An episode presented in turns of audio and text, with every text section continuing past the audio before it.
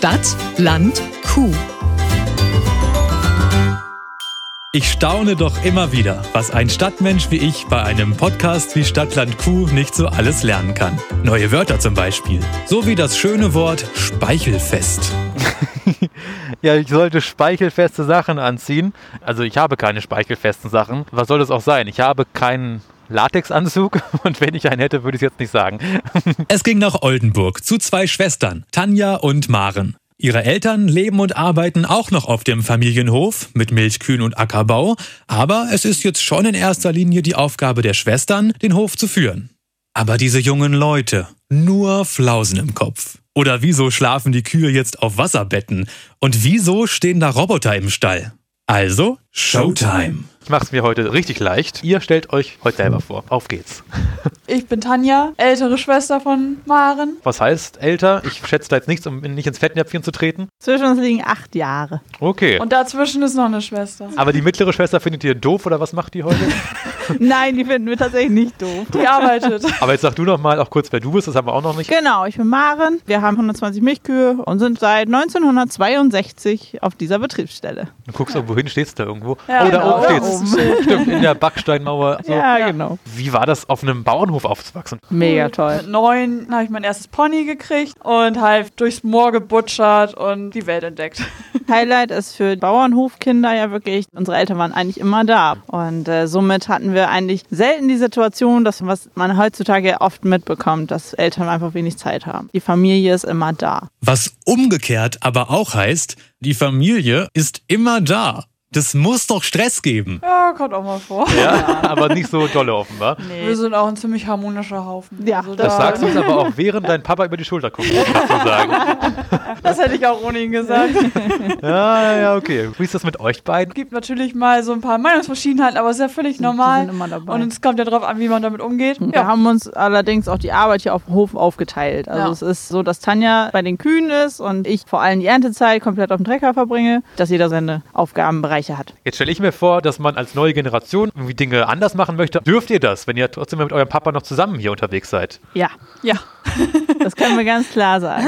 Mit den Jahren hat sich die Landwirtschaft an sich ja auch sehr verändert. Also Tierwohl und solche Sachen. Man wu- wusste es früher einfach ja nicht besser. Allein schon, dass die Tiere, also im Sommer waren sie 24-7 draußen oder ja, zum Melken sind sie reingekommen. Im Winter 24-7 an der Kette. Es durfte nirgendwo Luftzug sein. Ja, heute ist alles offen. Heute laufen die Kühe frei herum, können sich ihren Liegeplatz selber aussuchen. Da ist schon einiges passiert. Die Doppelspitze hat auch selbst schon einiges geändert. Also wir haben investiert ins Tierwohl, haben Großraumventilatoren reingekriegt, die Luft verbessert, haben auch Wasserbetten. Ach, für die Kühe Wasserbetten. Für die Aber Kühe selbst ich nicht. Nee, wir auch nicht. Ihr schlaft wahrscheinlich wie richtige Landwirte auf Stroh, ne? Natürlich. Und wo wir gerade beim Thema Wasserbetten sind, Ja. die müssen übrigens mal sauber gemacht werden. Ja. Wenn da mal so ein aktiver junger Mann kommt, der kann auch mal gleich äh, für uns die Arbeit machen. Das ist eine Frechheit, wie ihr mich da rein komplimentiert. Ein aktiver junger Mann. Also Betten machen mit Tanja, der Kuhbeauftragten. Wo die Kühe stehen, sehe ich schon so ein bisschen wabbeliges Zeug. Das scheint ein Wasserbett zu sein. Zeug. Ist das gemütlicher für die Kühe? Man hat sich ja selber nicht Probe gelegen, oder? Ja, wir haben uns reingelegt. Also es war auf jeden Fall gemütlicher als vorher. Also es danken euch die Kühe auch schon. Ja, absolut. Nehmen sie sehr gut an. Und der beste Clou an diesen Wasserbetten ist, wenn warmer Sommer ist, dann transportieren die die Wärme der Tiere gut nach unten weg. Die kommen echt wesentlich besser mit der Hitze klar. Jetzt kann ich hier ein bisschen Trampolin springen, sagst du, dann gehen wir schon wieder. Äh, nee, ich habe hier einen Schieber in der Hand. Oh, Damit kannst du jetzt einmal den ganzen Kot runterziehen. das die Nase. klingt ja super. Dann wird das Ganze nochmal mit dem Sägemehl, was wir hier zwischen den Boxen liegen haben, übergestreut. Dass die Kühe sauber und trocken liegen können. Mit Todesverachtung gingen wir mitten unter die Kühe. Einige guckten komisch, einige hatten plötzlich woanders was zu tun, aber eine, die Kuh mit der Nummer 277 im Ohr, die war, man kann's nicht anders sagen, komplett fasziniert von mir. die leckt meine Jacke ab. das meinten die mit Speichelfest. Kuhkussi. Echt ein bisschen aufdringlich. Das schmeckt gut. Sorry, Schatz, die Wasserbetten putzen sich nicht von alleine. Die Challenge. Ich stehe schon in der Scheiße drinne. Ja, wir haben hier zwar einen Spaltenboden, aber ein bisschen was bleibt immer oben liegen. Jetzt habe ich so einen, an so einem langen Stab, wie so ein Schneeschieber sieht das aus. Die Kacke hier runter. Genau, einfach auf die Spalten raufziehen. Wieso heißt es dann denn nicht Zieher? Nicht so doll. Stopp. Erst hier die Schiete wegziehen. Ach so, ja, ja, ja. Wir wollen, dass es hinten trocken ist. Da, wo das Euter liegt. Hier Streu wieder drauf machen. Genau. Du stehst da mit Händen in den Taschen. Ist auch kalt. Schämst du dich nicht ein bisschen? Ach, in Kacke getreten. Es nützt ja nimmer nix. Die Kühe müssen und wollen versorgt werden und wir wollen die ja auch versorgen. Ich verstehe das schon. Da muss man dann halt sich aufraffen. Steht schon wieder eine Kuh im Weg. Nein. Was will die von mir? Soll die Kuh doch ihre Scheiße selber wegmachen? Ich hab das hier nicht gemacht. Lob mich mal. Das machst du so fantastisch. Komplimente auf Nachfrage. Ist das widerlich? Ich würde jetzt gerade sagen, ich bin schneller als du mit deinen zehn Boxen, wenn ich alle mache. Also bitte. Kannst du das nicht nochmal ein bisschen schöner sagen? Da fehlt noch ein bisschen die Routine. So, kann ich den Schieber auch wieder abnehmen. Okay, mit Ruhm habe ich mich nicht gerade bekleckert, dafür mit reichlich Kuhsabber und etwas Kot. Aber meine 277, ich nenne sie übrigens Chantal, die liebt mich trotzdem. Hilfe. Die feiert das gerade so. Hm, ich werde vernascht. Schon wieder. Werde ich eigentlich bei euch zum Speichelfest eingeladen? Naja.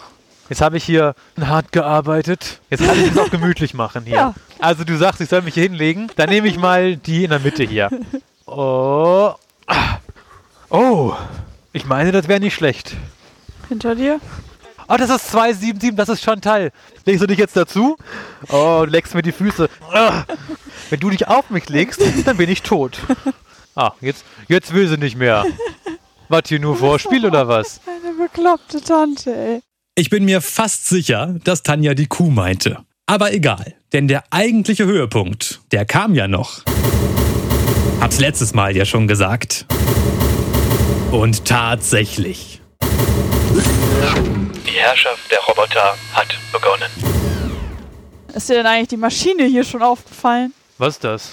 Da steht eine Kuh drinne. Das ist ein Melkroboter oder ein automatisches Melksystem. Oh, ich sehe das, das macht das von alleine. Ja, genau. Du verarsch mich, das ist Science Fiction.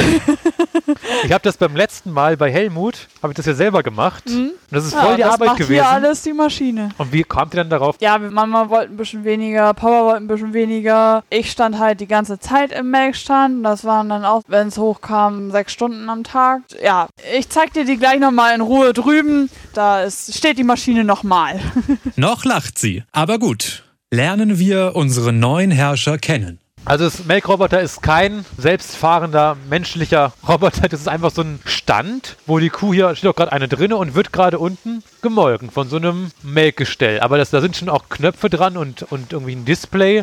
Sieht sehr automatisiert aus. Zitzenbecher, die hängen an einem Arm, wo eine Kamera drauf sitzt. Das ist eine 3D-Kamera. Heilige Mutter Gottes. Macht es dann alleine unter. Die stehen ja schon Schlange. Das heißt, die gehen ja Ja. selbstständig rein.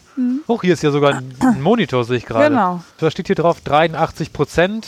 Die erwartete Milchmenge steht oben. Das Oh, sind die. 10,49 Kilo. Und zu 83 Prozent hat sie das jetzt schon erfüllt. Jetzt bin ich mal gespannt, was passiert, wenn die gleich fertig ist.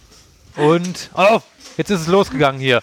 Macht Jetzt den wird Weg gleich das- frei, dass die Kuh wieder rausgehen kann. Und Jetzt kommt gleich die nächste Einfuhr. Die streiten schon, wer als nächstes darf.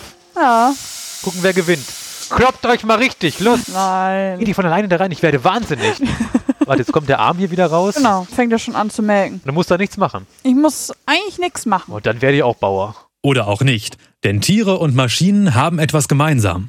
Ihnen fehlt einfach der Respekt vom Feierabend. Hätten die Schwestern den Robbys mal besser nicht ihre Handynummern gegeben. Ja, unsere Roboter sind auch mit unseren Handys verbunden. Rufen auch nachts nochmal an. Ja, in den Nachtschlaf. Becher können sich vertüdelt haben. Ein Schlauch kann ab sein. Man muss auch mal nachts hoch. Mittlerweile war Maren auch wieder dabei. Da konnte ich mich doch gleich mal bei ihr beschweren. Jetzt haben wir aber so ein bisschen meine Heidi-Idylle kaputt gemacht. Wo dann noch so eine Kuh auf dem Melkschemel gemolken wird und dann. Es heißt aber ja auch nicht, dass die Heidi-Idylle immer das Beste für das Tier ist. Ja. Denn in diesem Melkroboter äh, wird die Kuh rundum versorgt. Die Zitzen werden schön gereinigt, sie werden desinfiziert, sie wird schon gemolken. Und Kühe lieben das Monotone, das jeden Tag dasselbe. Und so ein Roboter, der kann das machen. Der hat immer dieselben Abläufe, der hat dieselben Bewegungen, können fressen, trinken, melken gehen, wie sie wollen. Aber ich kann mir vorstellen, das ist nicht ganz billig. Nee, war für uns ein sehr, sehr großer Schritt, das viele Geld aufzunehmen. Ja, Also schon so, dass das Tier wohl Geld kostet. absolut. Aber ihr macht's gerne. Ja. Ja. Die Tiere zeigen uns, dass es der richtige Schritt war. Das Schöne ist, dass Tierwohl und Menschwohl hier mal Hand in Hand gehen. Die ältere Generation kann sich mehr zurückziehen und der melkende Mensch ist, ja, man kann schon fast sagen, endlich frei. Denn im Oldschool-Melkstand herrscht Anwesenheitspflicht. Und das zweimal täglich. 365 Tage im Jahr. Was macht ihr jetzt mit eurer neu gewonnenen Zeit? Wir können auf jeden Fall morgens ein bisschen länger liegen bleiben. Sonst ging der Wecker um fünf und jetzt geht er um sechs. Da bin ich raus. Habe aber viel mitgenommen. Und etwas von mir bleibt diesmal auch auf dem Hof zurück. Maren, die 277 heißt jetzt Chantal. Adieu, Chantal. Doch bevor ich mich endgültig verabschiede, also für heute, beim Podcast geht's ja auch um Hörerzahlen, klar. Und ich persönlich wollte da mit griffigen Titeln clickbaiten. Sowas wie Mein Wasserbettabenteuer mit Maren, Tanja und Chantal. Oder Timo hat Spaß mit der Melkmaschine. War aber irgendwie nicht mehrheitsfähig. Komisch. Und so bleibt nur die höfliche Bitte, abonnieren, kommentieren, liken und vor allem weiterempfehlen.